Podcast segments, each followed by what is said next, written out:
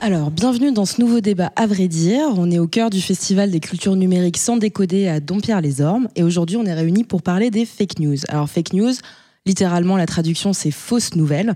On va étudier euh, ensemble et échanger sur ce que ça peut bien vouloir dire, ce que c'est une fake news. Je crois que c'est pas quelque chose de nouveau, c'est quelque chose qui existe depuis très très longtemps. Seulement, il y a une ampleur un peu différente avec les médias qui, les relaient aujourd'hui. Et donc, on va étudier ce que c'est, comment ça fonctionne, euh, qui, les, qui les publie, qui les crée, pourquoi peut-être, et puis euh, quels sont les dangers et enfin comment on peut lutter contre. Alors pour discuter de tout ça, j'accueille euh, Charlie Danger. Est-ce que tu peux te présenter s'il te plaît? Oui, bonjour à tous. Alors, je m'appelle Charlie Danger. Je suis l'auteur et la l'autrice et la réalisatrice de la série de. Qu'est-ce que je raconte? Excusez-moi, fin de journée. Euh, de l'émission culturelle Les Revues du Monde, qui est une émission qui parle d'histoire et d'archéologie, et c'est disponible sur YouTube. Euh, et donc, euh, voilà, c'est ce que je fais.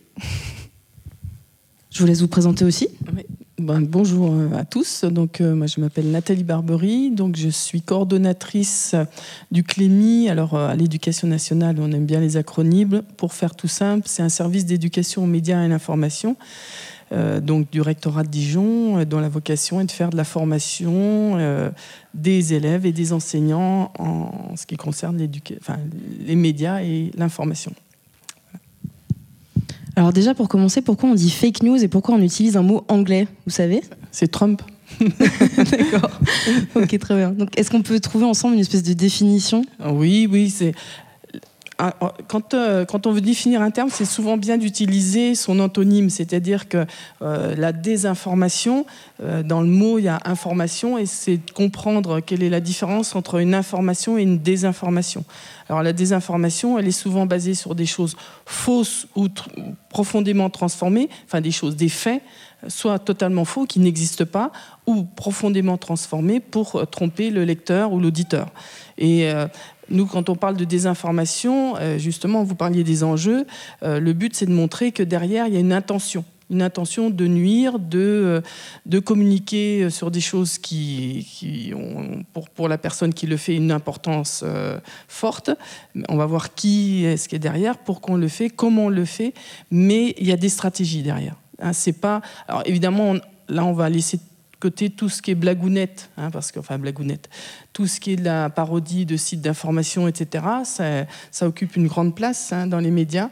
Mais euh, c'est pas sur ça que, enfin, je trouve intéressant de réfléchir. Bon, il y a toujours eu, voilà, des, des, farces euh, médiatiques, hein, mais euh, là, on ne va pas parler de ça. Bah, qui du coup en plus s'apparente pas à de la désinformation mais à un procédé pour par par réaction peut-être ou pour illustrer d'une autre manière, d'une manière humoristique peut-être un fait et puis susciter une réflexion. des fois, certains les reprennent pour, euh, au premier degré, alors ça pose un problème. Et alors, on les trouve où ces fake news déjà? Sur les réseaux sociaux, sur la plupart des réseaux sociaux. Il y a même des médias spécialisés. Hein. Il y a des médias qui ont euh, l'odeur, la couleur d'un média, mais c'est pas un média, c'est un média de désinformation. Euh, donc euh, aujourd'hui, il faut savoir que le web d'aujourd'hui, alors juste pour situer, euh, si Charlie Danger il est là, si on est là, c'est qu'à un moment donné, dans les, années 2000, il y a une nouvelle technologie qui s'appelle le web 2.0 qui, s'est développée, qui a permis à tout un chacun de 7 à 97 ans de s'emparer du web et de communiquer. Et c'est la dimension interactive. Et c'est ce qui a fait naître enfin naître, pas naître, parce que vous disiez la rumeur, elle a toujours existé, mais se développer, euh, cette désinformation, cette information qui vient d'ailleurs aussi, hein, puisqu'il n'y a pas que des médias traditionnels qui donnent de l'information, mais aussi qui a fait que la désinformation a pris une ampleur énorme. Et le web qu'on a connu, euh, je dirais, dans les années 2003-2004, et le web d'aujourd'hui n'a plus rien à voir. Plupart, sur la plupart des sujets, quand vous allez taper euh, dans un moteur de recherche voilà, faire une recherche, surtout sur des sujets polémiques, vous, avez euh, un fort risque de tomber sur de la désinformation plutôt que sur de l'information. On va prendre les vaccins, on va prendre des sujets politiques, des sujets religieux. Et euh, après, je pourrais expliquer pourquoi. Charlie, d'ailleurs, j'ai lu quelque part que pour défricher les sujets dont tu vas pouvoir parler dans tes vidéos, tu n'utilises plus les moteurs de recherche. Non, non, plus du tout. Après, si, ça peut m'arriver euh, si je veux me renseigner de façon globale sur un sujet, mais euh, si c'est dans le cadre de l'écriture, de la documentation, de manière générale, euh, je connais très peu de vulgarisateurs scientifiques qui se renseignent en utilisant des, des moteurs, si pour accéder à des sites fiables, mais sinon on ne tape pas par exemple euh, Seconde Guerre mondiale, ça, ne se fait pas. Nous on va sur des sites spécialisés comme euh, euh, Percé, Gallica, Open Source, qui sont des sites en fait qui recensent un nombre assez incroyable de publications scientifiques, ce qui nous permet d'avoir un, outil direct d'accès à, la science et de recouper les informations pour essayer d'avoir quelque chose qui se rapproche le plus de la réalité. Donc voilà. Après, euh, de façon personnelle, il m'arrive d'utiliser les notices Wikipédia comme tout le monde. Hein. Mais tout le monde peut faire l'expérience avec son smartphone tout de suite, avec son ordinateur ce soir chez soi. Vous prenez n'importe quel moteur de recherche, hein, même en dehors de, Google, même des moteurs de recherche alternatifs, et vous mettez le mot égalité, vous allez voir tous. Vous allez avoir en première occurrence un site de désinformation euh, d'extrême droite, hein, pour faire très simple, euh, qui est égalité et réconciliation d'Alain Soral, qui, vient d'être condamné. Euh, bon, il n'est pas encore en prison, mais il va l'être peut-être bientôt. Mais voilà. Donc ça veut dire qu'à un moment donné, des gens mal intentionnés détournent même euh, les mots clés des valeurs de la République, etc. Euh, un de ses camarades qui s'appelle Thierry Messant, qui est un grand complotiste devant l'éternel, lui, son site, il s'appelle Voltaire. Donc voilà, siècle des Lumières, etc. Donc l'art de détourner tout ce qui est les symboles de la, démocratie, de la République, euh, de, la culture, puisque ce Alain Soral, il a, il créé une maison d'édition qui s'appelle Contre-Culture. La contre-culture, c'est Kerouac, hein, c'est pas l'extrême droite, c'était plutôt les hippies des années 60-70. Est-ce qu'on pourrait donner un exemple concret de fake news euh, Quelque chose qui, pourrait parler à tout le monde aujourd'hui de comprendre le cheminement, comment on arrive à, cette information, cette euh, fausse information, et puis comment après elle peut avoir un impact? Alors, je, prends, il y en a tous les jours. Alors, je vais prendre un domaine qui va toucher l'éducation nationale. Euh, enfin, au mois de septembre, a été publié sur des comptes Twitter une photo on voyait une famille euh, avec donc un papa, une maman et deux enfants, avec des tenues roses à poil, alors à poil, quand je dis, c'est euh, comment dire, enfin pas un costume, un déguisement, mais qui euh, représentait une personne nue. Donc on voyait le papa qui avait un zizi, euh, voilà, rose, que la petite fille touchait. Pour, alors vous pouvez la retrouver cette photo. Et le tweet c'était voilà ce qu'ont reçu les professeurs des écoles pour faire l'éducation sexuelle des enfants à la rentrée. Quand on fait ce qu'on appelle une recherche inversée d'image, déjà on regarde d'où vient la photo. Bon, il y a des techniques, c'est assez rapide, c'est facile à faire. Donc euh, cette photo, on voit qu'elle date déjà depuis plus de 10 ans, on la retrouve sur Internet, donc ça date pas de 2018. Et on voit que c'est une artiste italienne euh, qui, a, créé ça dans le cadre voilà, de sa, création artistique. Mais si on regarde qui est-ce qui tweet ça, comment c'est relayé, etc., on voit bien qu'il y a une intentionnalité de nuire à l'éducation nationale, de nuire au. Voilà. Euh, euh, après, il y a tout derrière, il y a, un, courant de pensée politique. Euh, Charlie Après, il peut également, donc oui, il y, a clairement des fake news qui sont créées de toutes pièces dans le but de nuire, mais il y a aussi des fake news qui sont entre guillemets pas volontaires, à savoir le principe de la rumeur.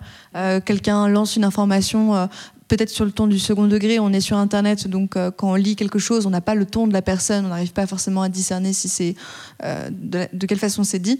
Euh, et puis après, c'est repris et c'est repris et ça peut commencer comme ça. Ou alors également avec le cas, moi ce que je connais le plus pour le coup, c'est les documentaires complotistes et tout ce qu'il y a de complotistes sur YouTube et sur Internet. Et ça, par contre, c'est vraiment très problématique puisque quand on a un film qui utilise tous les codes du documentaire, qui utilise la narration du documentaire, qui utilise euh, les termes de spécialistes, de science, de, toutes ces choses qui nous rappellent finalement quelque chose de sérieux, euh, alors qu'en fait, il y a derrière un message complotiste et des fake news on ne peut pas forcément faire la différence et pour euh, des personnes qui ne sont pas averties, on tombe très facilement justement dans les fake news et dans le complotisme, etc. Et alors ça, est-ce que c'est pas dû aussi à une espèce de, avec euh, l'avènement d'Internet, le fait que les informations soient diffusées à une échelle beaucoup plus grande, peut-être beaucoup plus rapide?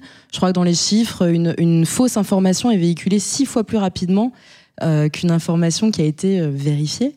Est-ce que cet accès horizontal à l'information, puisqu'on a, on a tous ou très majoritairement des réseaux sociaux, accès à l'information en ligne, a pas changé aussi le statut de l'expertise et de la connaissance? Euh, Charlie, quand, euh, quand euh, tu crées une vidéo de vulgarisation ou de, transmission d'un savoir particulier, j'imagine qu'il y a une responsabilité à aller creuser les sources. Mais est-ce que c'est délicat en fait de faire entendre que cette version-là est la vérité ou quelque chose qui a été travaillé ou elle est mise en concurrence en fait avec d'autres versions comme comme je sais pas euh, l'invasion des aliens comme une explication rationnelle à euh, l'arrivée des pyramides d'Égypte. Ah, ça, c'est un thème euh, qui est très délicat, puisque, en effet, euh, il ne faut, pas, il faut pas diaboliser Internet. Internet, c'est un outil qui est formidable, puisque grâce à Internet, on a accès globalement à toutes les connaissances enregistrées euh, de l'humanité. Donc, c'est absolument, un outil formidable. Cependant, qui dit grande liberté de création et de, recherche, dit également fake news et tout ce qui va avec. sur YouTube, en l'occurrence, n'importe qui peut créer une chaîne de vulgarisation. Il ne faut pas être nécessairement historien ou spécialiste dans son domaine pour se lancer là-dedans. En revanche, il y a le principe de légitimité qui va arriver avec euh, le temps et au fur et à mesure euh, de la croissance de la chaîne, à savoir on arrive assez facilement euh, à déceler quelles sont les, chaînes sérieuses qui vont proposer un contenu de qualité, parce que ça se remarque déjà sur les sources. Si les, sources sont bien notées en description, ça peut rassurer, ça peut indiquer entre guillemets un gage de qualité, mais également dans la façon de traiter les sujets par la personne, tout simplement. C'était quoi la question de base? C'est pas grave, on oublie, c'était. Non, non, mais c'est intéressant. Mais non, c'était en gros comment, comment euh, notre. Je vais essayer de tourner autrement. J'ai l'impression qu'il y a, l'avènement d'Internet a aussi modifié nos psychologies. À savoir, avant, on avait des figures référentes. Il n'y avait pas de l'information qui venait de partout. Donc, on pouvait se dire, ce média-là est sérieux, euh, de manière générale, où, où ses sources sont affichées rapidement. Aujourd'hui, euh, moi, moi peut-être la première, j'ai tendance à me dire, tiens mon ami sur Facebook, euh, que je connais bien par ailleurs, euh, pense ça, tiens, je pense que ce qu'il partage d'office est vrai, ou, euh, je vais avoir tendance à croire ce qu'on me dit, parce que j'ai l'impression qu'il détient le savoir de la même manière que qu'un média plus affirmé comme, comme étant un média. Alors, je pense que ces deux outils qui sont très différents, ils ont chacun leurs avantages et chacun leurs inconvénients. Le fait d'avoir par exemple un outil comme la télévision qui est un outil unilatéral, à savoir on n'a pas d'autre point de vue et on prend la chose comme étant une vérité parce qu'on fait confiance aux journalistes dans leur travail d'investigation. Le jour où les journalistes euh, relaient des informations qui sont fallacieuses, comme c'est déjà arrivé dans des documentaires ou des euh, émissions, ça arrive, et eh bien là, on n'a aucun moyen de s'en protéger. Alors qu'avec Internet, certes, on peut, récupérer n'importe quelle information, mais en même temps, on peut vérifier, on peut chercher, on peut... Euh, prendre le temps de comprendre si c'est une bonne information. Donc je pense que la clé là-dedans, c'est pas tant de pointer du tout Internet en disant ouh Internet c'est pas bien. C'est plutôt euh, l'éducation des personnes. Il faut que chacun comprenne que c'est sa responsabilité de faire attention aux informations qu'il ingurgite comme étant la vérité. Si on voit passer, par exemple, dans notre fil Facebook d'actualité, euh, une publication d'une amie qui dit que les vaccins, c'est pas bien, avant de prendre l'information comme étant une vérité, il faut se demander, OK, on vient de me donner une information, qu'est-ce que j'en fais? euh, je fais des recherches de mon côté et euh, potentiellement euh, je recroise un peu les, sources en ne cherchant pas à confirmer son, son point de vue, sinon c'est un biais de confirmation et c'est pas bien non plus. et donc oui, je pense que c'est de la responsabilité des gens il faut être autonome, c'est comme avec tout. Donc il ne faut pas se priver de cette liberté, mais il faut en avoir conscience et il faut bien savoir utiliser l'outil qui est Internet développer son esprit critique, nous, c'est le mot d'ordre dans l'éducation nationale. Enfin, puis je dirais même euh, pour tout le monde, hein, et, mais ça s'apprend.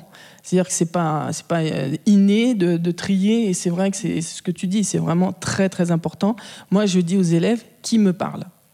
Là, on, me donne cette information, allez, je vais aller vérifier qui me parle. Donc, euh, on, a des protocoles, et le mieux, c'est que ce soit eux qui découvrent ces protocoles de, vérification de l'information. Hein. C'est-à-dire que si nous, on leur donne de façon verticale, descendante, ça ne marche pas. Donc, je sais que nous, par exemple, on a créé un, outil où on a mélangé des vraies et des fausses informations, on leur donne, vous en choisissez une, et après, c'est à vous de faire une enquête. Et moi, j'aime bien leur raconter comme un, un storytelling, c'est-à-dire, vous êtes des policiers, vous allez enquêter, donc trouvez-moi toutes les justifications, toutes les preuves que c'est une vraie information ou une fausse information. Si c'est une fausse, je ne la partage pas. Ou si c'est une blague, j'annonce blagounette.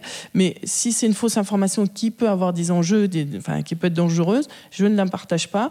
Mais je prouve aux autres pourquoi celle-ci c'est une bonne information, pourquoi celle-ci c'est pas une bonne information. Et ça, ça se travaille, c'est une éducation pour les jeunes, pour les adultes.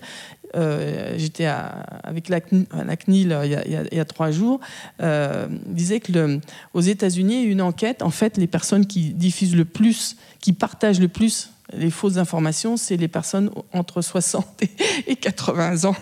c'est pas les jeunes finalement. C'est euh, voilà, moi c'est, je veux dire entre guillemets, c'est ma belle-sœur qui a vu ça, puis qui sait pas faire, et puis qui va dire, ouais, t'as vu là, oh, ça craint. Euh, bon, et bon, il, y a, toute une éducation. On, l'a dit tout à l'heure. Hein, le numérique, c'est une culture, il faut éduquer. Et je dirais même que les jeunes sont peut-être même mieux euh, outillés pour affronter ce genre de choses, parce qu'on est on est habitué, on entend, je vois la génération des 18-35 ans, à mon sens, est aujourd'hui très alerte sur ces faits beaucoup moins que la génération, par exemple, des 50 ans euh, ou plus. Il y a encore du travail, mais c'est vrai, maintenant ils mm. commencent à... Mais madame, on partage, bon, c'est bien que c'est faux. Ah oui, mais t'as partagé quand même. Mais c'est pas évident parce qu'on n'a pas été habitué, euh, surtout à l'époque où on regardait quasiment exclusivement la télévision, à faire ce travail de vérification de l'information. On se disait, si c'est à la télévision, c'est que c'est forcément vrai. Et du coup, on n'a pas pris l'habitude dans les mœurs de faire ce travail-là de recoupage. Donc c'est une nouvelle habitude à prendre. D'autant qu'il y a une donnée supplémentaire, on assiste quand même à une espèce de défiance générale des médias. Euh, il y a un climat, il y a, des explications qu'on va peut-être pas énumérer là maintenant, mais par rapport à cette défiance des médias et, euh, et peut-être au manque de moyens par ailleurs euh, qui peuvent être attribués euh, pour que chaque enfant grandisse avec les bonnes clés et, l'assurance de développer son esprit critique. Est-ce que la responsabilité, elle doit être partagée aussi par les, pouvoirs publics? Est-ce que les journalistes eux-mêmes ont aussi un travail pédagogique à mener, euh, que ce soit des journalistes de médias, presse, radio, TV, web? Ou est-ce que c'est uniquement à l'utilisateur d'être responsable de sa consommation? Bah, de toute façon, il faut qu'il y ait une formation. À un moment donné, c'est vrai qu'on peut par tâtonnement euh, faire ses propres expériences, mais il est important euh, que, bon, les journalistes maintenant ont pris conscience de ça et tous les journaux maintenant ont un, euh, site ou des, journalistes qui font du, ce qu'on appelle du fact-checking, de vérification de l'information. Vous, vous, avez vu une information, vous n'êtes pas sûr. Il y a Libération qui propose Check News. Vous, vous lui mettez, vous lui écrivez ça. Est-ce que c'est vrai que il va vous répondre. Vous avez une application qui décodeur, euh, des, euh, des codex euh, du monde. Moi, je dis mettez sur votre navigateur la petite application Décodex parce que dès que vous êtes sur un site un peu borderline, on va dire, bon, il va, il y a un petit menu déroulant qui va s'afficher en disant voilà, croisez vos sources, allez voir ailleurs. Alors, il y a des couleurs, orange, rouge. Évidemment que ça peut être polémique parce que c'est le monde qui l'a fait et il est jugé parti. Mais à un moment donné, quand on n'est pas aguerri à tout ça, bah, c'est toujours mieux que rien de se dire bah, tiens, là, il m'a dit euh, tiens, ça c'est un média russe, un peu polémique, euh, je vais aller peut-être chercher des informations ailleurs. Mais euh, par rapport à ce que vous demandiez tout à l'heure, moi, on y est tous les jours sur, sur Internet et c'est fabuleux, mais il faut prendre conscience que si on ne fait pas attention, et on voit bien, même Google, même Facebook commencent à en avoir conscience, c'est que ça peut être nos démocraties qui sont en jeu derrière. Parce qu'au moment des élections, si on vous fait passer des informations qui sont des fake news, mais qui vont influencer votre vote, moi je trouve que ça, pose problème. Du coup, avant d'aller un peu plus loin par rapport à ça, est-ce qu'on pourrait se dire là, qui crée les fake news en fait? Qui a intérêt à donner de fausses informations? Alors, il y a un grand rapport qui vient d'être publié par le ministère des Affaires étrangères et de l'Europe. Et donc, enfin, il y a deux grandes sources. Il y a des sources extérieures, donc euh, des pays, euh, voilà, des pays euh, enfin c'est pas ennemi, mais bon, des, pays qui ont intérêt à nous déstabiliser un petit peu nos démocraties. Euh, je des noms là ou bon, la Russie par hein. exemple. et puis euh, des organismes, euh, voilà, des, des, lobbies, etc. Et puis il y a la, désinformation qui vient de l'intérieur. Alors ça peut être des partis politiques, des lobbies, des, groupes de voilà, des groupes de pression, des, des associations, mais qui sont engagés dans un dans un, une logique de, de mercantile. Bah, ça peut, alors il y a les deux volets. Il y a, il y a le côté mercantile et il y a le côté manipulation politique. Euh. En fait, oui, on peut expliquer peut-être que du coup, l'intérêt de ceux qui créent les fake news, on ne sait peut-être pas exactement toujours euh, qui ils sont ou d'où elles viennent. Par contre, l'intérêt, en gros, c'est soit de, de, la rentabilité, c'est-à-dire de, de diffuser des informations spectaculaires sur lesquelles les gens vont cliquer en gros, sur Internet. Plus on clique, plus on a de l'argent. C'est un carburant à, rentabilité, en fait. Ou alors des intérêts politiques. C'est ça, c'est ce qu'on peut dire pour résumer, c'est les deux. Euh, oui, oui. Et c'est bon, euh, c'est pareil. Hein, si on fait pas de langue de bois, euh, bon, ça fait des années que je travaille là-dessus. On travaille avec des chercheurs, des universitaires, des, journalistes. On s'aperçoit qu'une grosse proportion des, de la désinformation vient quand même de l'extrême droite, au niveau international je ne dis pas qu'il y en a, voilà, en, dehors de, du côté financier, monétaire de la chose, au niveau de déstabilisation des démocraties, globalement, que ce soit, on a vu euh, pour l'élection de Trump, que ce soit pour le Brexit, que ce soit au Brésil, etc., euh, il y a une organisation euh, internationale d'une extrême droite qui fait, ils sont très très forts pour diffuser des fake news et de la désinformation. Et quand on remonte un petit peu, euh, euh, moi, voilà, je prends un ordinateur, je peux vous faire une démonstration tout de suite. Hein, et puis, enfin, il se cache pas, je veux dire, c'est pas. Euh, mais à un moment donné, un fait. Hein, si moi je dis ici, on est trois autour de la table et qu'ils vous disent qu'on est dix, il y a des faits. Après, évidemment, on peut avoir des opinions différentes, mais il y a des faits. Et je pense qu'il ne faut pas non plus oublier un facteur qui est assez euh, important dans, dans l'espèce humaine, c'est aussi le fait que peut-être qu'il n'y a pas forcément de raison. On a tendance, alors oui, dans, certains cas et dans la majorité, il y a, il y a des, des, raisons euh, financières euh, et politiques derrière, mais aussi parfois c'est tout simplement, il n'y a pas de plan machiavélique, c'est juste que les gens sont pas informés sur certains sujets et font, produisent du contenu qui vont dans le sens d'une croyance ou dans le sens d'un d'un imaginaire collectif et ça contribue comme ça à, mettre en place des, fake news euh, et ça, arrive aussi, même si c'est loin d'être une majorité. Ouais, après c'est aussi peut-être un peu ce qu'on abordait rapidement tout à l'heure sur le, le, statut qui a changé à l'expertise. Euh, peut-être qu'aujourd'hui on a tous l'impression d'être un peu expert de plein de choses parce qu'on accède facilement à l'information et que du coup, euh, en étant expert, on est détenteur de, la possibilité de le diffuser et de le faire de manière approximative. Du coup, toi, dans ta démarche, comment tu, comment, euh, tu parlais de légitimité tout à l'heure, la légitimité euh, que, que tu as acquérie au fur et à mesure des, années, elle, s'est faite comment en fait? C'est sur quelle base? C'est pas le nombre de followers du coup? Non, pas du tout. Le nombre de followers n'est pas représentatif de la qualité euh, d'un travail. En tout cas, je, je pense pas. Euh, je dirais que c'est plus. Euh, j'ai essayé d'être le, plus sérieuse possible en faisant parfois des erreurs, mais ça arrive à, tout le monde, c'est pas dramatique. Mais le plus sérieuse possible dans mon travail. Et donc après, il y a une forme de un peu un système de validation par les pairs finalement dans la communauté de vulgarisation scientifique, où très rapidement, si quelqu'un fait une erreur, on va s'en rendre compte, on va le notifier, ça va être euh, notifié dans les commentaires. En fait, on peut, on peut difficilement faire passer une information euh, euh, fausse quand on fait de la vulgarisation sans que ce soit notifié quelque part. Donc euh, à ce niveau-là, ça, s'est fait comme ça, je pense, la légitimité. Même si, encore une fois, il faut toujours rester très prudent et ne pas se sentir invincible. En l'occurrence, il va certainement m'arriver de faire plein d'erreurs dans le, dans le, futur. Et c'est pas grave. Le tout, c'est de s'en rendre compte et de modifier éventuellement si erreur il y a. Dans la désinformation, souvent, moi, je donne la définition d'une désinformation volontaire.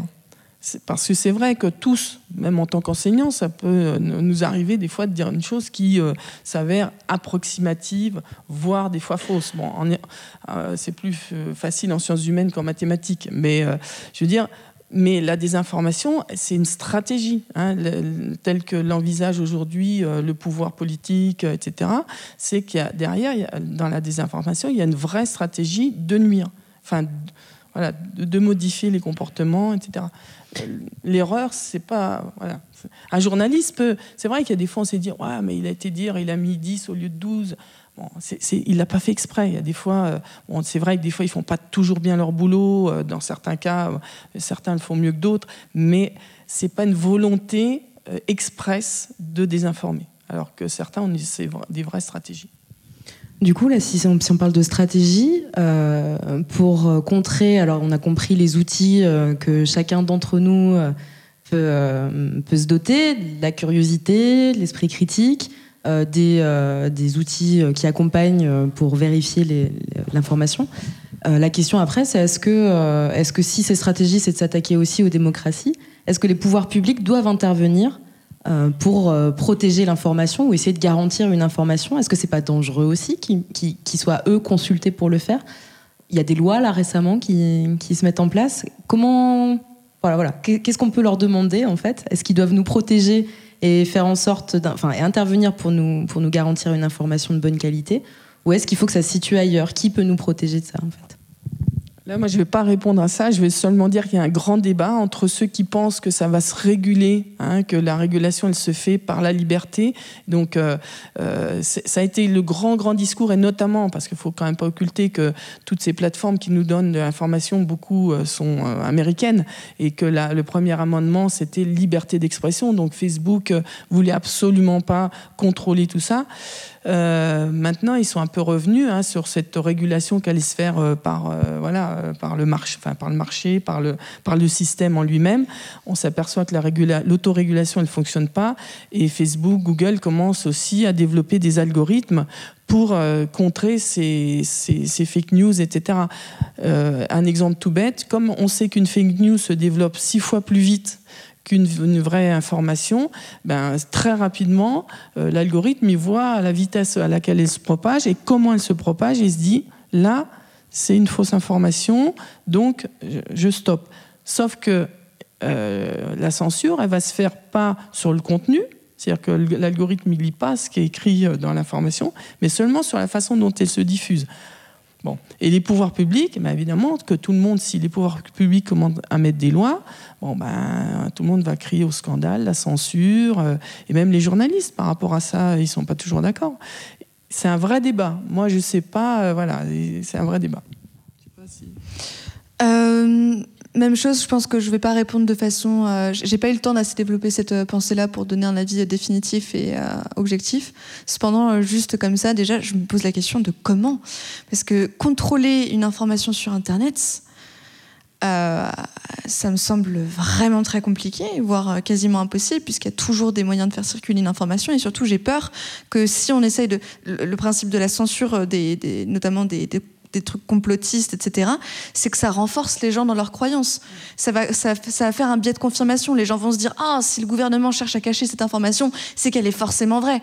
Et donc j'ai peur que ça fasse l'effet un peu euh, l'effet inverse et que ça soit plus négatif que positif. Et également, qui dit contrôle de l'information par l'État, moi, je suis mitigée. Je ne sais pas si c'est une bonne chose que ce soit parce que du coup, euh, ah, je sais pas. Je, ne vais pas me prononcer, mais je, ne suis pas forcément pour et surtout, je vois pas comment ce serait applicable sans que ça soit, ça ait des répercussions négatives aussi sur, euh, sur justement le traitement de l'information. J'ai peur que ça fasse l'effet inverse. Ah, c'est compliqué, hein. c'est un sujet qui est très compliqué techniquement. Bon, techniquement, je pense qu'on a, on a des moyens. Les algorithmes aujourd'hui, avec le machine learning, tout ça, ils sont, ils sont de plus en plus performants. Par exemple, sur Twitter, je lisais récemment, 40% des, comptes, c'est des faux comptes. C'est ce qu'on appelle des bots. C'est euh, la, diminutif de robots, robots. Et donc, euh, euh, la désinformation, elle est aussi propulsée par des robots. Mais ces robots, derrière, il y a bien quelqu'un. Hein. je veux dire, c'est pas, ils sont pas ex nihilo. Mais voilà, donc aujourd'hui, techniquement, je pense qu'on peut faire des choses. Après, est-ce que c'est satisfaisant? Et puis si je peux me permettre, je pense que la vraie solution, ça passera pas par le contrôle de l'information, puisque par définition, on ne peut pas contrôler une information, mais je pense que ça va davantage se faire sur l'éducation des générations, toutes les générations confondues, sur le traitement de l'information qu'on reçoit. Euh, on a une, une information, il faut obligatoirement qu'elle passe par un filtre, avant de ressortir. Et, il faut plus qu'on prenne l'information telle qu'elle est, même venant de personnes en qui on a confiance. Il faut sans arrêt remettre euh, en doute la parole des personnes qui nous donnent des informations. Et je suis la première à le dire dans mon travail de vulgarisation. Ne me croyez pas sur parole. Je vais faire des erreurs. Je suis humain. Euh, donc à partir de là, euh, faites toujours vos recherches de votre côté et vérifiez les informations. Il y a peut-être aussi une dernière dimension, c'est il y a la désinformation. Alors on parlait tout à l'heure de, choses assez euh, simples à identifier en fait euh, quand il y a un titre spectaculaire, quand euh, l'image et la légende qui lui est attachée ne correspondent pas. Après, il y a une forme de désinformation, en tout cas de privation de liberté peut-être, qui est due aux algorithmes dont tu parlais sur les réseaux sociaux. Euh, quand on a une tendance euh, à aller euh, se renseigner sur certains types de sites, sur, avec des opinions particulières, il y a un entre-soi qui se crée à la fois dans les cercles d'amis générés par, par les réseaux sociaux et à la fois par les algorithmes. Ce qui fait qu'en fait, on a une liberté qui, qui se rétrécit un petit peu d'informations parce qu'il faut vraiment faire l'effort pour construire sa pensée, d'aller chercher des choses qui, qui ne nous ressemblent pas en fait. Donc je ne sais pas si ça c'est aussi le, est-ce qu'il faut euh, sortir des réseaux sociaux et aller s'informer ailleurs? Ou est-ce qu'on l'utilise toujours comme un outil? Alors j'ai envie de dire euh, oui, mais ça c'est un biais humain et ça n'a rien à voir avec Internet. Et ça tu pourras pas le changer. Et c'est rigolo parce qu'on le voit avec euh, les platistes. Alors pour ceux qui ne savent pas ce qu'est les platistes, je vais vous emmener dans le monde merveilleux des complots. ce sont des personnes qui pensent que la Terre est plate et que le gouvernement nous ment parce que du coup la Terre n'est pas ronde et en fait on n'a jamais été dans l'espace, ce genre de choses très sympathiques. Et euh, justement, quand on parle de ce biais de confirmation, euh, il y avait eu un documentaire qui a été fait et diffusé sur Netflix à propos de ces personnes-là. Et pendant le documentaire, euh, les platistes expliquaient que ils avaient vraiment envie de chercher la vérité, que c'était leur but, qu'ils voulaient être neutres et avoir la vérité. Donc ils étaient dans une démarche entre guillemets de, de scepticisme finalement. Donc c'est plutôt positif le scepticisme a priori. Sauf que quand ils ont fait des expériences pour prouver qu'ils avaient raison à propos de la Terre plate, donc pas pour prouver l'inverse, ce qui est l'inverse de la démarche scientifique, mais bref, euh, eh bien ils se sont rendus compte qu'en fait l'expérience montrait que la Terre était ronde. Et à ce moment-là, qu'est-ce qu'ils ont fait? Est-ce qu'ils se sont dit ah bah peut-être que ma croyance était erronée ils se sont juste dit que l'expérience était fausse et qu'il fallait trouver une autre expérience pour prouver que la Terre était plate. Et donc en fait, à partir de là, quand on a une croyance, quand on évolue dans un, dans un milieu sur Internet où on, recherche une information qui vient corréler notre propre croyance, il n'y a pas grand-chose à faire, hein, à part aller voir directement la personne et lui expliquer euh, cas par cas. Mais euh, je, je, pense que c'est un biais humain, ça. Mais le problème, pour euh, étoffer ce que tu viens de dire, c'est que ce que montre un, sociologue qui a écrit un, livre il y a deux ans, Gérald Bronner, euh, le nom m'échappe du, titre du livre, mais peu importe, qui montre justement que ces croyants au sens croyance en général, pas religieux, mais ces croyants sur le web, ils sont très actifs. Et en fait, quand on regarde sur le web, on est des millions à aller sur le web tous les jours, mais qui produit de l'information? On, sort un chiffre de 1%, bon, qui est peut-être un peu plus gros, peut-être, allez, allons jusqu'à 10%, mais les, les 90%, nous sommes que des lecteurs. Nous ne sommes pas des producteurs. Est-ce que vous avez. Alors, Charlie, évidemment, elle fait partie de ce 1%. C'est-à-dire, elle, elle est créatrice d'informations, productrice d'informations. Mais on est, on est très peu nombreux. Et justement, le problème, c'est que les croyants, au sens, euh, voilà, je crois que la Terre est plate, je crois qu'il y a un complot juif, je crois que, etc. Ceux-là, ils sont très actifs parce qu'ils ils sont prosélytes, ils ont envie de, euh, de, convaincre les autres. Et je dirais qu'une fois qu'on a basculé de l'autre côté euh, voilà, of the Moon, c'est très difficile. Nous, on peut pas, un élève qui est parti dans les théories complotistes, on n'essaye même pas.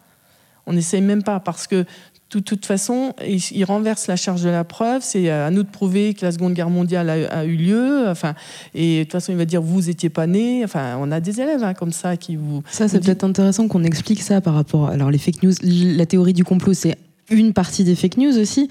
Ce, procédé, en fait, qui est celui des complotistes, qui est pas de donner la preuve de l'existence de quelque chose, mais de demander au reste du monde de prouver qu'ils ont tort. C'est ça, hein, le, processus. Ok. Et du coup, dans... ils utilisent très régulièrement aussi ce qu'on appelle des arguments euh, qui ne sont pas réfutables. C'est-à-dire, euh, qu'est-ce qu'on pourrait donner comme exemple? Oui, voilà, c'est ça. Va me prouver qu'une licorne n'existe pas.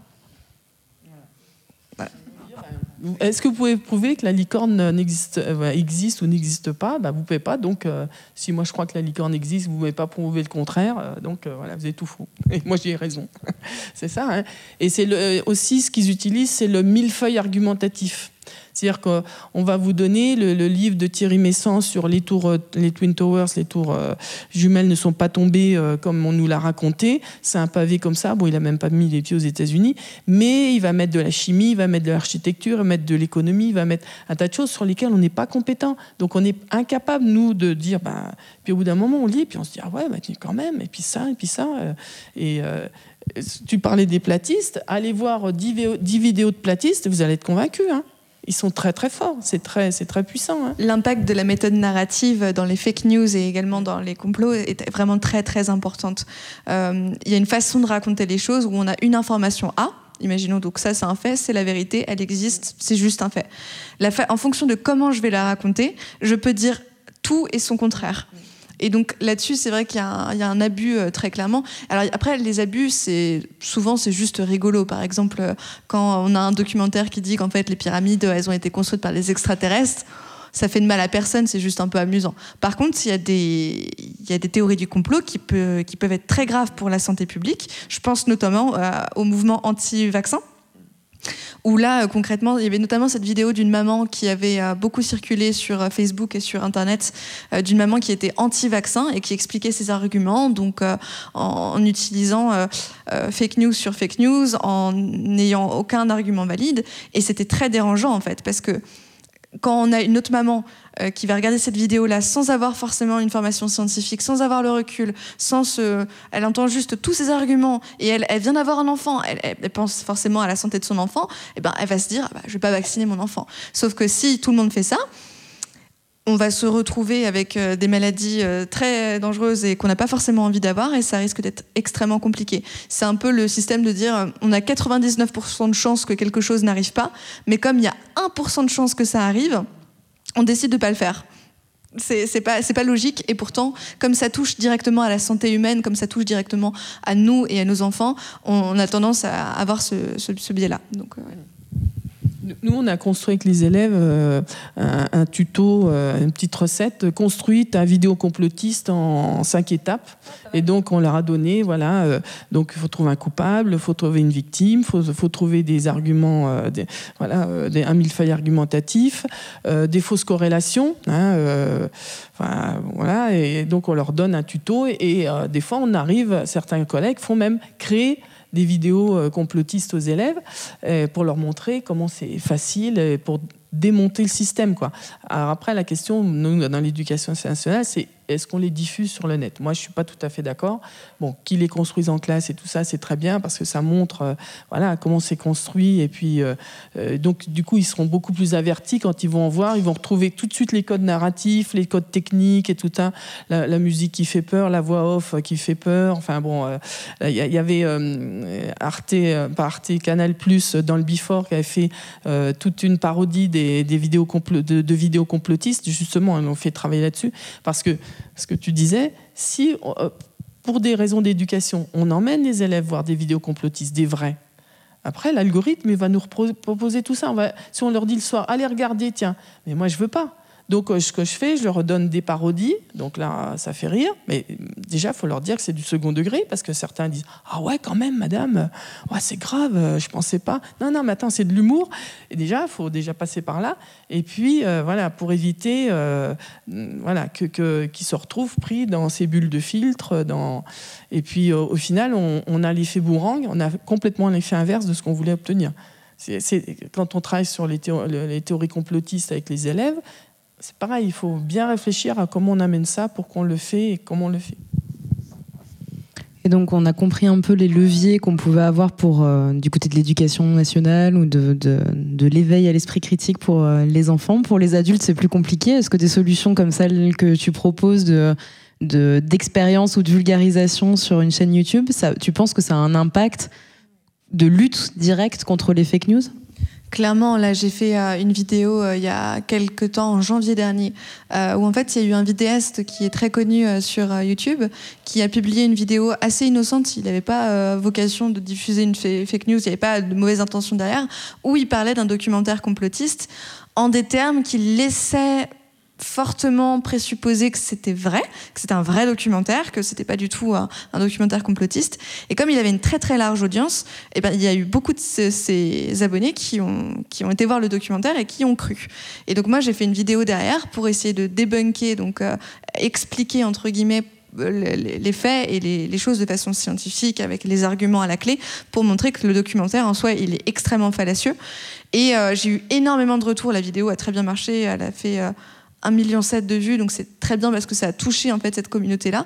Et j'ai eu énormément de retours euh, positifs euh, de, personnes jeunes et moins jeunes euh, m'expliquant qu'ils avaient vu ce documentaire, ils étaient persuadés que c'était vrai et que suite à ma vidéo, ils avaient compris qu'ils s'étaient trompés, ils allaient faire plus attention par la suite.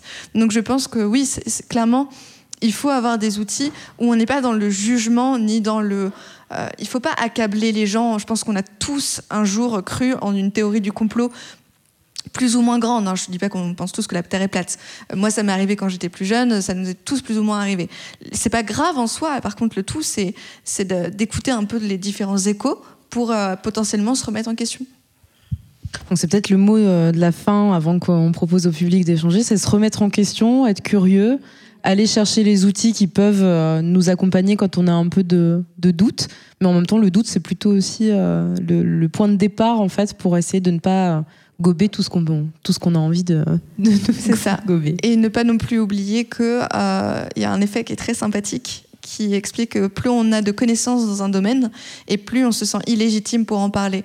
Quand on commence à mettre le pied dans quelque chose, dans, une spécificité, je dis n'importe quoi, l'égyptologie, on se rend compte que vraiment, euh, waouh, même si on est expert dans notre domaine, on sait rien et on a vraiment ce, syndrome de l'imposteur. Alors qu'à l'inverse, il a été prouvé que les personnes qui ne connaissaient pas grand-chose à un sujet avaient en moyenne beaucoup plus confiance dans leur capacité euh, et leur connaissance dans ce sujet-là. Euh, et donc ça, ça montre que voilà, si vous êtes persuadé de tout savoir sur un sujet et vous êtes calé, c'est votre truc, vous savez exactement ce que vous dites, posez-vous la question, c'est probablement que ce n'est pas le cas. Peut-être recommencer à réapprendre. C'est ça. Est-ce que vous avez des questions? Pas une seule? Des remarques ou envie d'échanger? Ah. je vais vous demander de parler dans le micro, par contre.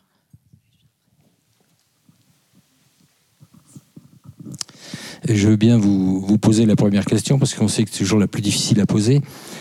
Et mais c'est surtout euh, quelque chose, euh, le revers, si vous voulez. Vous nous avez expliqué que les jeunes générations euh, acceptaient moins bien les fake news. Enfin, c'est plutôt les gens de mon âge qui, qui font circuler ça, ou au moins qui les lisent s'ils ne les font pas circuler. par contre, les jeunes, ils sont tellement maintenant dans le doute. Je parle, je m'adresse surtout à la personne d'éducation nationale. C'est que maintenant, ils mettent tout en doute même leurs professeurs, quand ils disent quelque chose, et ça commence à devenir un petit peu, même des fois, agaçant par rapport aux jeunes ils mettent tout en doute, ils, ils, croient plus ce que vous dites. Quoi. Mais ça, Alors ça, c'est le revers de la médaille. Oui, oui, c'est le vrai. Alors, c'est pas général. Hein. C'est vrai que bon, ceux qui commencent. Alors, moi, je trouve que c'est bien qu'un élève puisse poser des questions au professeur en disant Mais dites voir, là, vous nous dites ça, mais est-ce que vous pouvez nous expliquer plus ou nous le prouver, etc. Alors là où ça commence à poser problème, c'est quand ils disent bah, La Shoah n'a pas existé, euh, les camps de concentration n'ont pas existé, etc. Là, on voit bien, bon, ça, c'est minoritaire, hein, ça existe, c'est minoritaire. Mais on voit bien derrière tout ce qu'il y a. Hein, euh, voilà. Alors, à un moment donné, moi, ça m'est arrivé une fois comme ça. Euh, il faut pas, euh, voilà, ridiculiser la personne qui vous dit ça. C'est, on, va réfléchir. On lui, on peut lui dire, ben, je te répondrai la prochaine fois. Et puis moi, j'ai essayé, voilà, petit à petit, mais quelle, quelle est la preuve que je pourrais te, donner euh, qui te ferait changer d'avis. Alors, je lui cite un, certain nombre de choses et j'avais eu la, chance d'avoir dans, ma voiture, enfin, de véhiculer dans ma voiture une personne qui a été, euh, dans un camp de concentration et qui, bon, le temps du voyage, m'avait raconté un petit peu son histoire et donc avait évidemment le matricule sur le bras, etc. Ouais, même dame maintenant avec les tatoueurs, c'est facile. Bon, voilà, mon, mon argument, il était tombé à l'eau. Donc c'est compliqué, il faut, être patient parce que ça veut dire que derrière ces jeunes-là, on voit bien qu'ils sont partis embrigadés. Euh, euh, voilà, il y a des lavages de cerveau qui se font euh, dans des univers, enfin voilà, familiaux de copains, de pères. Et donc il faut, il faut être patient, il, voilà, il faut être bienveillant. Parce que, évidemment, si on se moque de lui, c'est terminé. Si on lui dit tu dis n'importe quoi, c'est fini. Donc, il faut être dans la bienveillance. Et puis, il y a des fois, ça ne marchera pas. Parce que le discours par les pères euh, dans, l'univers où il vit à côté, il est tellement fort dans, l'autre sens que, de toute façon, c'est. Voilà. Mais c'est vrai qu'en histoire géo, SVT, dans certains domaines, ça existe. Mais la critique, ce que vous disiez tout à l'heure, hein, la critique, elle est aussi, ben, on critique les journalistes, il y a une crise de confiance. Hein. C'est vrai que ce, ce, cette information euh, horizontale, euh, avec euh, tout le monde à la parole et tout le monde sait tout sur tout, fait qu'il y a une crise de confiance aujourd'hui des, des, grandes institutions. C'est bon, jusqu'où ça va aller, je ne sais pas. Mais c'est une réalité des jeunes et des adultes.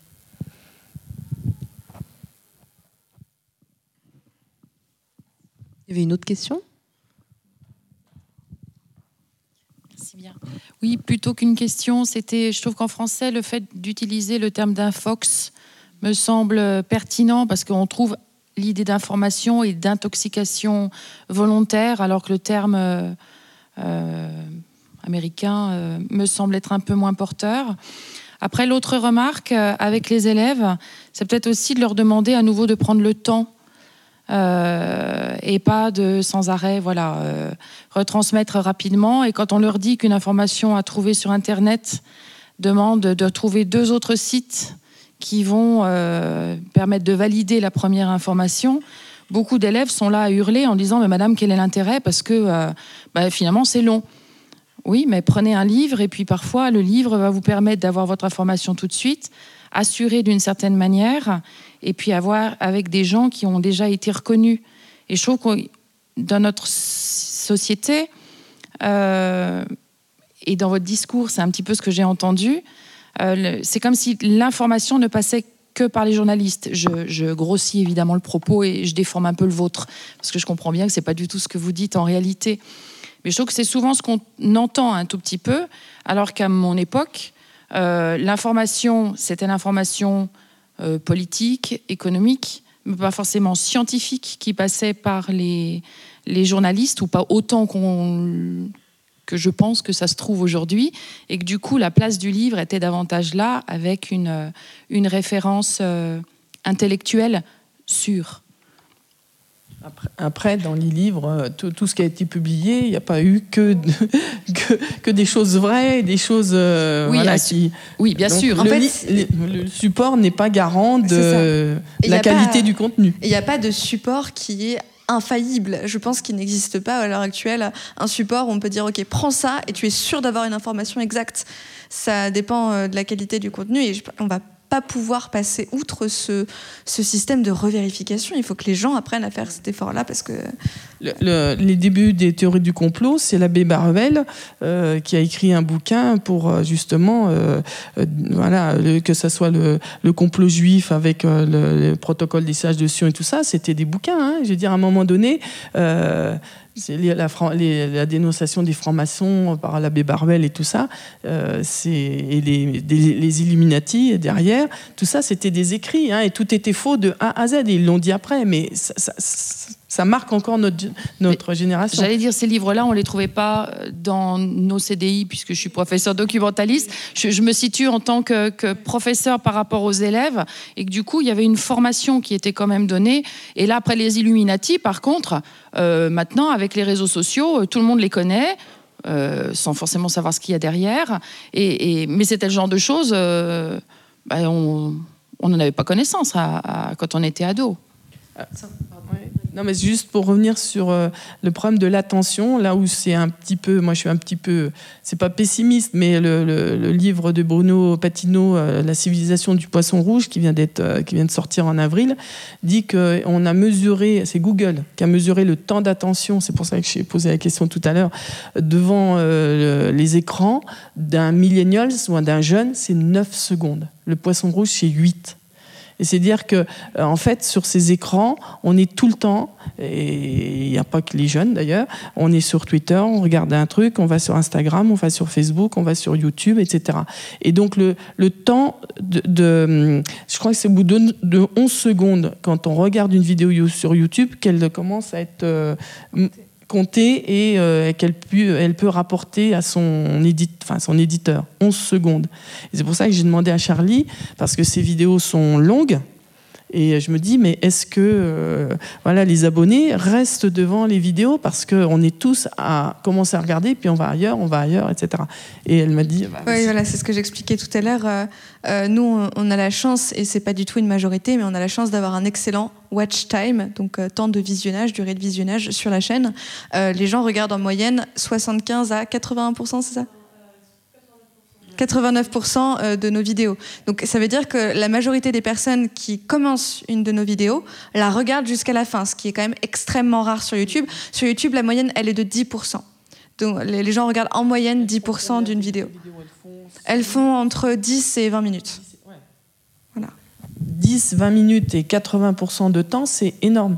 La plus, c'est ce que tu dis, hein, la plupart des vidéos YouTube, les gens, ils, ils- ils zappent. hein, euh, enfin, les je- jeunes et moins jeunes, on zappe.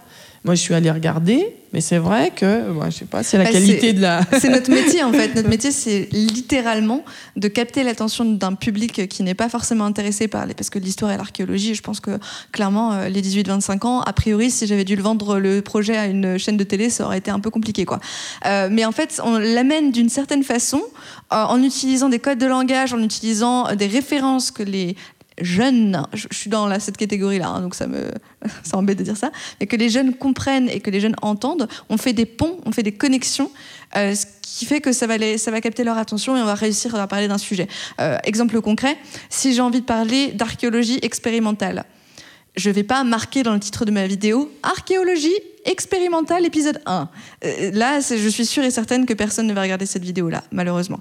Donc, je vais plutôt euh, employer des titres qu'on appelle, euh, excusez-moi le terme, hein, mais des, des ti- des titres sexy, donc qui vont par définition attirer un public euh, de façon à l'emmener vers là où j'ai envie de l'emmener. Donc par exemple, euh, je vais plutôt titrer euh, Pourquoi est-ce que vous ne connaissez pas toute la vérité sur Spartacus? Donc les gens vont se demander Ah tiens, ça, ça me dit quelque chose, ça me rappelle quelque chose. Et là, on peut dire Ah bah ça, vous savez, on le sait grâce à l'archéologie expérimentale. Et hop, on peut créer des ponts.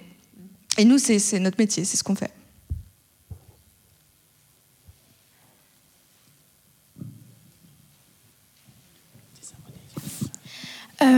Bonjour. Euh, pour revenir euh, au fait que les jeunes euh, arrivent à euh, différencier une fake news d'une vraie, information, pardon, c'est que à cause des titres putaclic ou des choses trop, euh, trop dans l'extrême, bah, on arrive à discerner euh, le vrai du, feu, du faux. Pardon. Mais euh, parfois, bah, quand on, ne sait pas vraiment, bah, euh, c'est vrai qu'on arrive à se faire influencer sur, bah, sur des thèmes qu'on n'est pas bien renseigné. Et est-ce que toi, dans, ton école ou dans ton collège, tu as une formation? Sur euh, comment euh, voilà, vér- vérifier l'information, trier euh, la vraie info de la, l'infox bah, récemment, on a travaillé, enfin, mon professeur de français nous a parlé des théories du complot, des fake news. Et, et il, nous a, il nous a expliqué que les théories du complot, ils essayent de persuader les gens, ils leur imposent leurs idées pour que les autres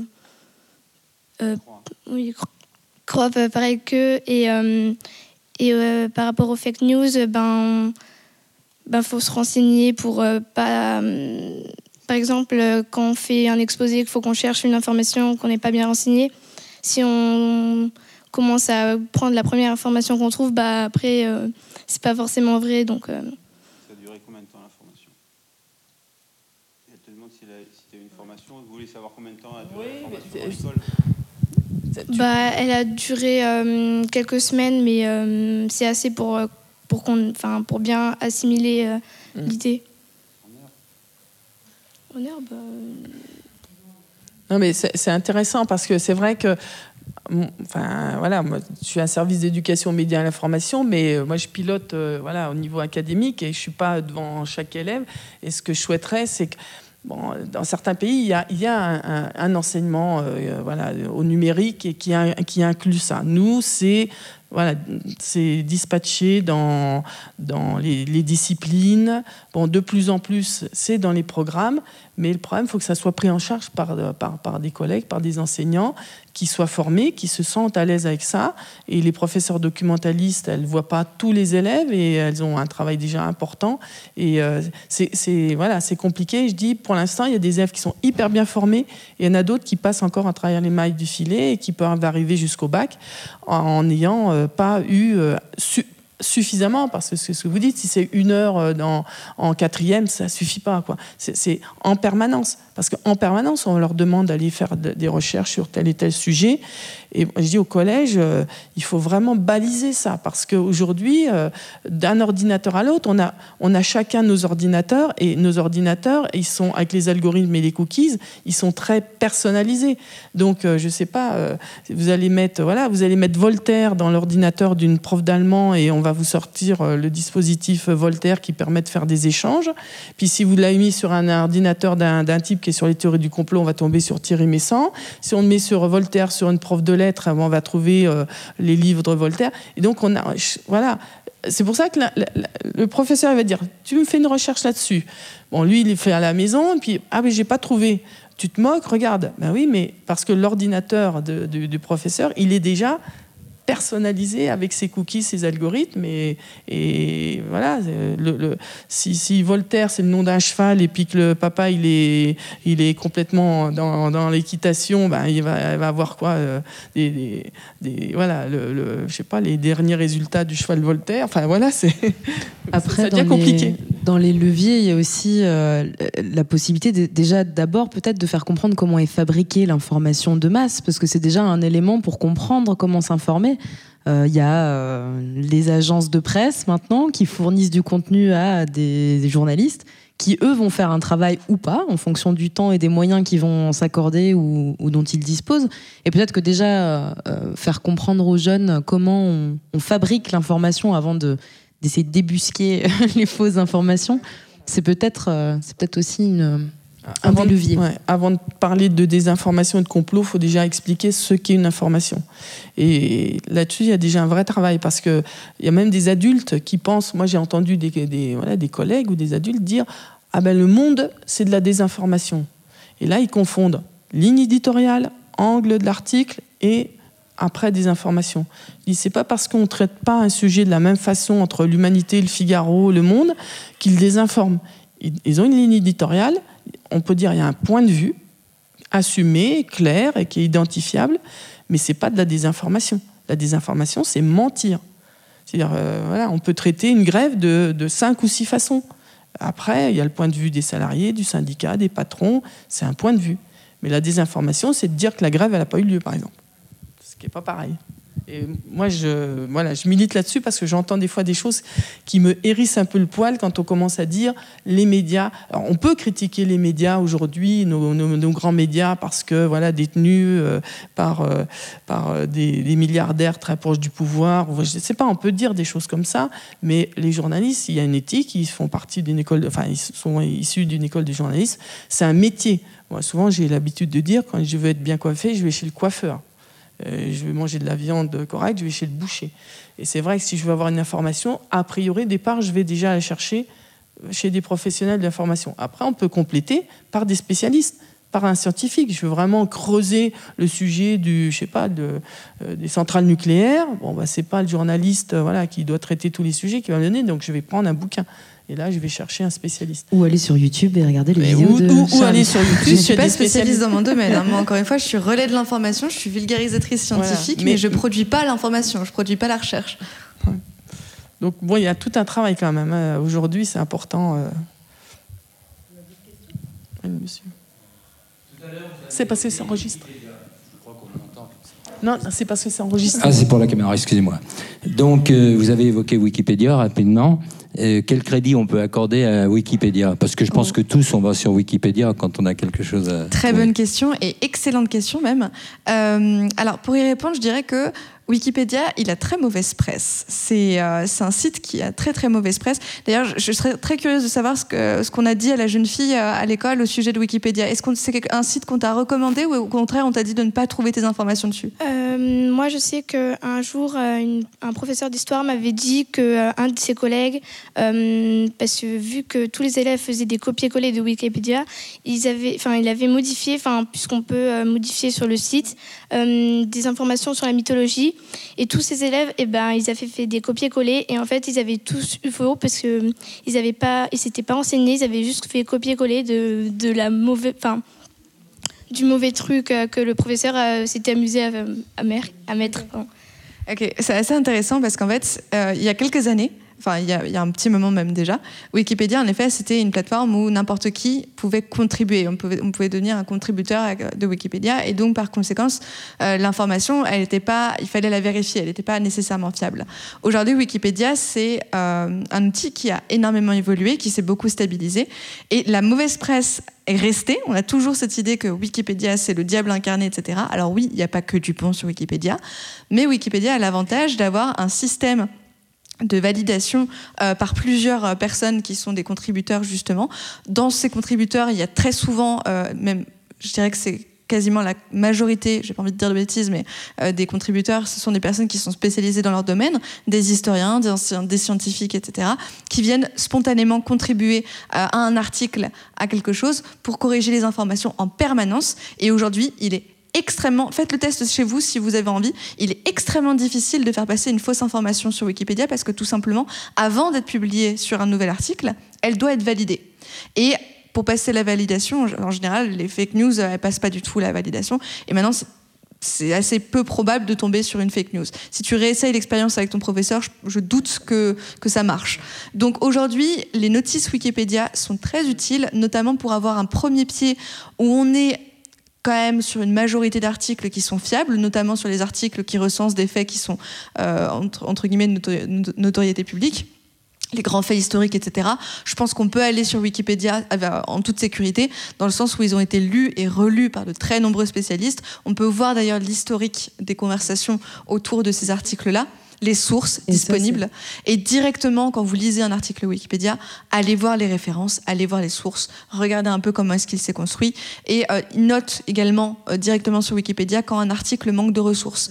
Donc si vous lisez cet article manque de, de sources fiables, etc., là, vous pouvez éventuellement euh, garder un, petit peu de vigilance. Donc moi, j'ai un avis qui est plutôt positif sur Wikipédia. Je pense que c'est un outil qui est formidable, notamment pour les plus jeunes. Ça permet d'avoir une première porte d'entrée vers un sujet, une première, un premier outil de vulgarisation. Euh, maintenant, bien sûr, comme tous les outils, il a ses défauts. Faut pas non plus. euh.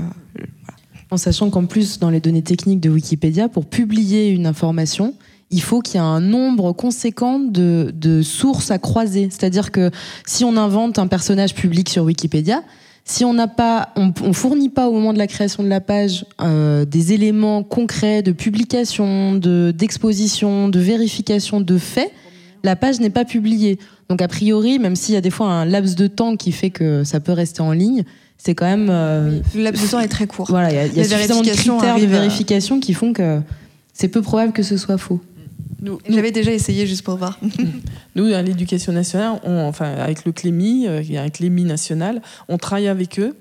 Et euh, il y a un concours Wikipédia et qui consiste à faire créer à des élèves des entrées euh, encyclopédiques et leur montrer les contraintes et les difficultés à faire un, article qui relève d'une parce que c'est une encyclopédie hein. donc il faut des sources premières et donc euh, dans, l'académie là je sais que c'était Cluny qui avait fait il y a une petite église dans un tout petit village où, il y avait quasiment rien sur cette église donc ils ont voulu faire un article Wikipédia mais ça demande des contraintes et euh, voilà on peut on peut pas on peut pas faire euh, ce qui avait été vrai au début quand euh, ce- cette plateforme a été ouverte. Et maintenant le taux, le taux d'erreur est à peu près équ- équivalent à celui de, du dictionnaire d'Oxford ou de l'encyclopédie d'Oxford. Donc euh, globalement voilà il y a des sujets un peu touchy où il faut un temps de réaction. Voilà, euh, Surtout les sujets où, euh, qui sont relativement jeunes ou alors qui sont pas très connus et du coup on manque de ressources et là en général il faut se méfier. Mais sur les grands sujets de l'histoire, des sciences, de là on peut y aller les yeux fermés. Hein. Il y a très peu de chances qu'il y ait des fausses informations dessus. Puis il faut avoir envie hein, de créer une page, Wikipédia parce qu'il faut faire du code quand même aussi un minimum. Donc c'est quand même, c'est soit c'est des gens très mal intentionnés qui veulent vraiment te faire une mauvaise blague, soit, soit c'est qu'a priori on a voulu euh, partager un savoir et fait, euh, essayer de le faire de la bonne manière. Il y a d'autres questions? Vous parliez des fake news de groupuscules ou de, gens qui ont des intérêts financiers, mais euh, en tant que citoyen, comment on doit faire par rapport à des, des gens qui sont au pouvoir qui balancent aussi des fake news? C'est-à-dire des gens qui nous dirigent et qui sont qui ont des principes républicains et on devrait normalement les suivre, mais euh, nous balance de l'info qui n'est pas forcément la bonne. Alors moi, je m'attendais à cette question. Alors moi, j'essaye je, de montrer qu'il y a une différence entre l'information et la communication. Les gens de pouvoir, c'est pas des journalistes. Ils sont dans la communication. Eux, ce qu'ils veulent, c'est toujours présenter, euh, voilà, leur euh, euh, leur action et tout ça. La, alors la différence, on peut en faire d'autres, hein, mais la différence entre information et communication, un communicant, il est en charge de valoriser l'entreprise, le produit, la personne, euh, etc. Et de, de mettre la poussière sous le tapis de ce qui est pas bien. Hein. Et donc, euh, les, gouvernants, quels qu'ils soient, quel que soit le parti politique, ils veulent surtout pas mettre, et de même, mettre en, avant leurs défauts, leurs faiblesses, leurs, euh, leurs mensonges, etc. Donc, ils sont dans la communication. Le journaliste, lui, il est là pour dénoncer ça. Mais l'homme politique, il est dans la communication. Alors, ils sont pris tous la main dans le sac à mentir. Et là où ça deviendra grave, c'est le jour où il n'y aura pas de journaliste pour dire attendez là, Monsieur Machin, vous avez dit ça, vous faites de la com, mais nous, on a la preuve que vous mentez. Et c'est vrai que ça peut interpeller le citoyen que des hommes politiques mentent. Mais c'est quand même pas une découverte. Hein. Je veux dire, et depuis, hein, il n'y a pas que ce gouvernement-là qui a menti. Et... Ouais, ouais. Euh, sa maladie. Euh, oui, non, mais on peut remonter. Euh, le problème, c'est que Bon, euh, tout chacun trouve euh, mm. des, formats, des supports pour, mm. pour euh, véhiculer des informations. Mm. Hein. Avant, les gens lisaient, ils continuent à lire ici Paris, France Dimanche. Si ça, c'est, enfin, vous voyez ce que je veux dire. C'est des journaux qui sont un peu légers, mais bon, qui existent toujours. mais c'est du journal People. Après, voilà, Donc après, le problème, c'est que la presse au jour d'aujourd'hui. ben, vous avez une presse qui a 300 millions de dettes au niveau de, de, la presse. Il euh, n'y a pas de redistribution vers les collèges, les enseignements. On met tout ça au pilori. Euh, tout ce qui est invendu, il n'y a pas de banque euh, de, du savoir comme on pourrait l'avoir avec la banque alimentaire. Hein.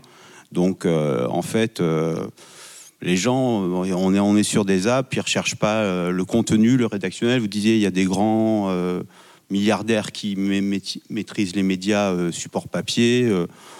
Les journalistes, au bout d'un moment, même s'ils ont une conscience, un travail, euh, ça peut euh, aussi être directif au niveau de la direction quand même. Oui, il y, a des médias qui sont plus directifs que d'autres, on sait ça. Mais après, il y a Mediapart, il y a, euh, il y a des, des, médias en ligne hein, maintenant. Ça rejoint peut-être une des questions qui a été posée tout à l'heure. Je ne sais pas si vous pouvez vous prononcer, parce que c'est vous qui l'avez un peu abordé. C'était la question de la gratuité ou non de l'information.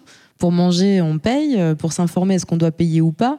Puisqu'en fait, les, les, journaux auxquels vous faites référence, ce sont ceux qui effectivement sont financés d'une manière euh, affiché, peut-être avec enfin, un pouvoir économique en tout cas. Mais il y a peut-être des médias indépendants euh, par ailleurs, qui, qui, essayent de faire le travail d'une autre manière.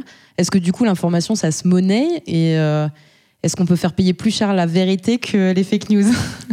c'est notre responsabilité de citoyen, hein, c'est ce que tu disais tout à l'heure, c'est notre responsabilité. La presse va très mal, hein, les, même les, huit grands quotidiens aujourd'hui, euh, bon, à part euh, peut-être l'équipe et la croix qui, sont, qui sortent un petit peu la tête hors de l'eau, ils sont tous. Euh, comment? Oui, le canard canard, bon, il faut, hein, il vit sans publicité. C'est le seul euh, journal qui vit sans hebdomadaire pour lui, euh, qui vit sans publicité. Mais aujourd'hui, c'est difficile parce qu'il faut l'acheter. Si on l'achète pas, ils vont pas survivre. Et donc, on est tous pris dans ce paradoxe. On voudrait de la bonne information, mais on veut pas la payer. On veut pas la payer. Parce que c'est vrai qu'on est tous à, critiquer, mais ce que disait, moi j'étais avec le rédacteur du GSL, bon, les collègues sont très, euh, souvent euh, très critiques, mais dit qui, qui est abonné? Qui achète? La personne. Donc on voudrait la bonne information, mais on ne voudrait pas payer. Ça, ça ne marche pas. Parce que derrière, si c'est gratuit, c'est les publicitaires. Et les publicitaires, c'est pareil, ils ont des moyens de faire pression sur le contenu éditorial. Puis le plus, on voit bien ce que ça donne, les gratuits, totalement gratuits. Prenez 20 minutes, ou bon, vous ramassez 20 minutes dans le métro. Ah ben, déjà, vous cherchez le texte. Hein c'est euh, à travers quatre publicités, vous vous dites, ah ben là j'ai un petit article, et puis voilà. Donc c'est compliqué, et c'est une responsabilité de chacun, et c'est une vraie réflexion de savoir aujourd'hui euh, comment on va être informé, par qui, Hein, et qui va financer ça Alors, il y a un bouquin qui est, sorti de Julia Cagé qui propose euh, des solutions qui, pour l'instant, ne sont pas possibles, avec des fondations parce que les fondations, on peut les prendre pour la santé, la culture, mais pas pour les médias. Mais il y a des solutions, mais c'est de notre responsabilité. Moi, j'ai en tête cette, enfin, cette blague, vous vous rappelez, au moment de Lady Di euh, est harcelée par des, des paparazzi et on est obligé, enfin, le chauffeur est obligé de conduire assez vite. Bon, ils avaient bu, etc. Bon, et elle se tue sous le pont de l'Alma. Et puis, c'est cette mamie qui a, euh, enfin, bon, mamie qui a, qui a, voici, enfin, voici ou ici Paris ou je sais pas quoi, point de vue image du monde sous le bras, hein, puis qui dit c'est salaud de journaliste. Ben oui, mais on a, a peut-être la presse qu'on mérite. C'est une vraie réflexion de citoyens euh, à, avoir, de savoir ce, qu'on veut comme presse demain, comme information demain. Mediapart a, choisi d'être indépendant euh, de tous ces milliardaires, puisque euh, Edoui Plenel avant travaillé pour Le Monde.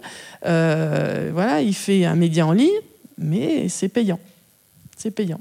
Et bon, il y a très peu de publicité. Il annonce, il dit nos son slogan, c'est seuls nos lecteurs peuvent nous acheter. Mais bon, Mediapart, ils ont mis quoi Six ans avant de sortir un petit peu aussi la tête hors de l'eau. Hein. Donc, euh, il y en a des médias payants sur Internet. Et c'est cela, hein, parce que euh, financer un journaliste qui va faire de l'investigation, qui va rester euh, trois mois, quatre mois sur un sujet, ça coûte cher. Ça coûte cher. Hein. Donc, à un moment donné, c'est une vraie réflexion. C'est qu'est-ce qu'on veut, nous euh, Parce qu'on critique facilement, mais qu'est-ce qu'on veut? Qu'est-ce qu'on veut? C'est.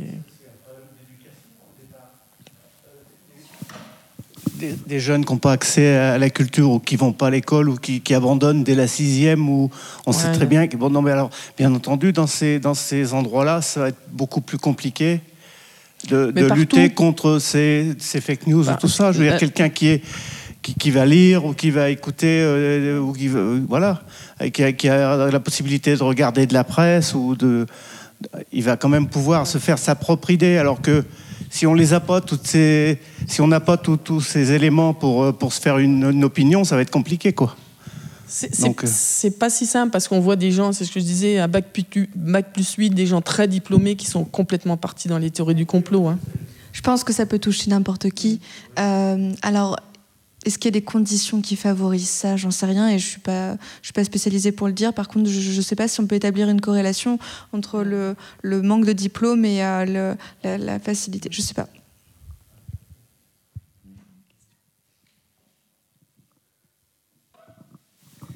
Vous avez évoqué la presse et c'est vrai que la presse va très mal. Mais je me souviens d'une époque où elle marchait plutôt bien. C'était pendant la guerre du Vietnam. Et un jour, notre professeur de philo, c'était en 1965-66, hein, il y a fort longtemps, et notre professeur de philo nous avait sorti deux grands journaux qui marchaient bien, qui gagnaient, enfin, ça tournait à l'époque, et avec la même photo, il y avait deux commentaires complètement opposés. Il y avait une photo de soldats américains. Dans un cas, ils étaient en train de libérer des Vietnamiens, et dans l'autre cas, ils étaient en train de les faire prisonniers. La même photo qu'ils avaient pris d'une agence, sûrement. Et c'était une époque, ça marchait bien. Et c'était des journaux sérieux. Seulement, on voyait qu'il y en a un qui était peut-être plutôt pro-américain et, et l'autre, voilà. Alors, vous voyez, et donc c'est difficile. Moi, depuis ce jour-là, donc s'il y a plus de 50 ans, eh bien, je peux vous dire que je, doute un peu, quoi. Mais mon avis, c'est que dans le doute, abstiens-toi, comme disait Heidegger. Alors, ça fait pas avancer le schmilblick. Le, le, le photojournalisme, notamment par rapport à la guerre du Vietnam, c'est le, c'est le début euh, de, de, la manière dont, dont enfin, c'est le début du pouvoir de la presse, si on peut dire, sur. Euh, enfin, eu, la presse a eu une incidence pour la première fois sur un conflit euh, euh, politique et militaire. C'est c'est un peu grâce à la photo et au journalisme qu'il y a eu une pression sociale derrière ou un, mécontentement qui a été manifesté aux États-Unis pour, pour enrayer le conflit.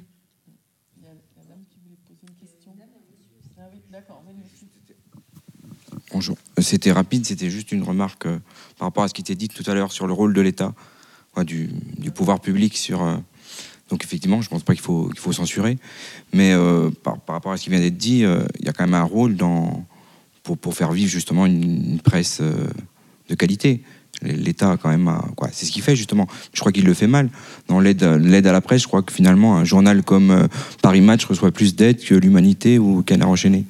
Donc il y a quelque chose à, revoir. Et puis, bon, journalisme de, presse écrite, mais même à, la, télévision, quoi.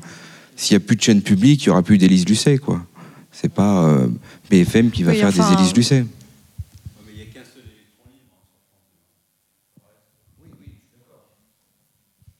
Charlie, tu voulais répondre euh, Non. Non. Mais dans le financement de la presse, hein, le financement de la presse, euh, c'est euh, d'une part l'État. Enfin, après, je ne fais pas dans l'ordre. Hein. Il y a la, vente au numéro, à l'abonnement. La publicité, hein, on dit que c'est un double marché. C'est-à-dire que la presse, elle se vend déjà aux annonceurs avant de se vendre à nous. Elle se vend aux annonceurs, la publicité. Euh, la règle, c'était un tiers. Maintenant, pour certains journaux, ça monte plus d'un tiers en recettes, en recettes euh, par rapport au chiffre d'affaires. Les ventes euh, abonnements numéro et puis une partie, les, subventions d'État celui qui est le plus subventionné au numéro en presse, IPG, information politique générale, c'est l'UMA. Et l'UMA a été sauvé par l'État, et à l'époque c'était Nicolas Sarkozy, qui, a sauvé, qui ont épongé les dettes de l'UMA. Sans, sans, les pouvoirs publics, il n'y aurait plus l'humanité. Donc, on, a une aide. Mais après, c'est vrai qu'on peut y réfléchir parce que TéléZ, je crois, reçoit l'aide. Enfin, il y a des choses qui sont un peu surprenantes. Mais euh, bon, c'est pareil. Hein. Il faut mettre tout ça à plat. Ça fait des, mécontents. Et puis qu'une presse, alors sauf le canard, le canard reçoit pas d'aide de l'État, parce que moi j'aurais écrit, hein, ils m'ont répondu euh, zéro. Donc là, vraiment le canard, pas de pub, pas d'aide de l'État. Donc hein, ils sont vraiment euh, libres Hein, justement totalement libre. Et, euh, mais tout ça, c'est un, système qui est très fragile, qui est très fragile, parce que certains disent, bah, vous, avez des subventions de l'État, donc vous n'êtes pas libre. C'est compliqué, hein. L'UMA, euh, voilà, au, numéro, au numéro. Il y avait euh, plusieurs, il y avait la dame qui voulait poser une question.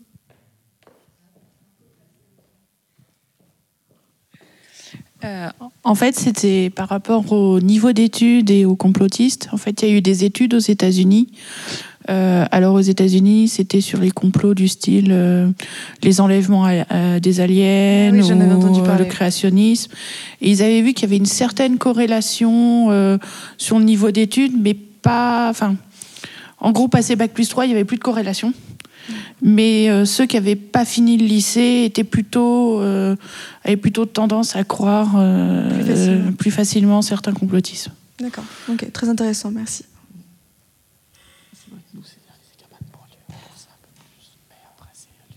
Il y a d'autres questions, d'autres remarques?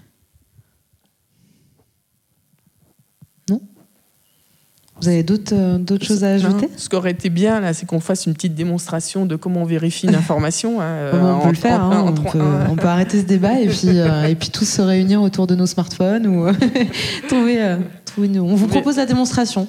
Comment? Vous, vous, nous faites une démonstration. Mais il y a pas, là, on peut, il n'est pas branché. Là, non, il n'est pas branché. Mais on peut couper les caméras et puis le faire, si on Peut, oui, on peut faire. On peut faire une démonstration pour ceux que ça intéresse et qui, qui voudraient savoir comment on fait. Euh, voilà, on est sur un site par exemple, moi, j'ai fait ça. Je savais que je devais rencontrer euh, Charlie Danger. Je ne connaissais pas. Donc, je suis allée faire ma petite enquête pour savoir euh, qui, qui, elle était. elle a euh. découvert que j'étais Illuminati. Et reptilienne. Exactement. Alors, je cache mes yeux de lézard très bien. C'est une faculté que j'ai. Eh ben, merci pour votre écoute et puis pour ces informations, c'est de le dire. nous, on vous invite à retrouver le débat en différé sur odile.tv. Et puis, euh, allez regarder aussi euh, d'autres contenus, des tic-tacs, des interviews euh, qu'on vous propose de, auxquelles on vous propose de participer sur le canapé rose et qui auront pour thématique les cultures numériques. Merci à tous.